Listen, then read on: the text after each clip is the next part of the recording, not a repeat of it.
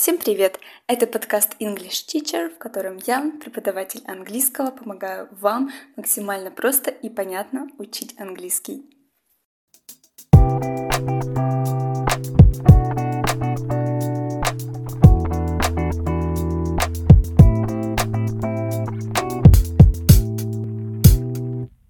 Сегодня расскажу все, что вам нужно знать про фразовые глаголы, как всегда быстро и легко. Фразовые глаголы – это обычные глаголы, такие как look, go, get и так далее, вместе с предлогами. И в сочетании с предлогами у глагола абсолютно меняется смысл.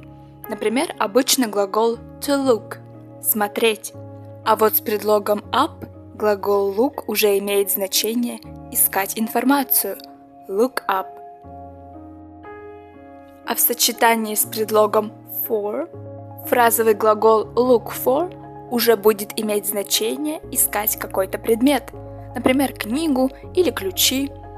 Еще несколько примеров с глаголом look. Look after – присматривать за кем-то, за ребенком, к примеру. А вот look forward уже имеет значение ждать с нетерпением. Итак, на примере глагола look и его сочетания с разными предлогами вы убедились, что у фразовых глаголов есть большое количество значений. И как же правильно их употреблять? Подсказка есть. Фразовые глаголы бывают делимыми и неделимыми.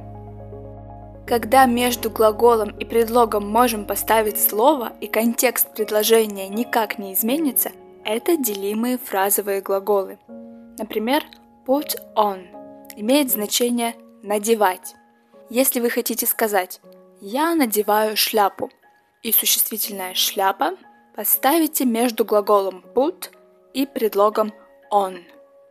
Получится I put a hat on. Я надеваю шляпу. Звучит прекрасно. Смысл предложения не изменился. Put on можем делить. Ставим между ними существительное. Но если существительное «шляпа» поменяем на местоимение «it», вам нужно будет обязательно поделить фразовый глагол, чтобы сохранить значение «надевать». I put it on. Я надеваю это. Ну а неделимые придется запоминать в контексте отдельно. Например, give up в значении «сдаваться» Вы не сможете разделить глагол, чтобы сохранить первоначальное значение «сдаваться». Поэтому все помнят фразу «never give up» – «никогда не сдаваться». Итак, подведем итог. Фразовые глаголы бывают неделимые и делимые. Неделимые нужно запоминать, а вот делимые можно делить, а можно не делить, и значение глагола не изменится.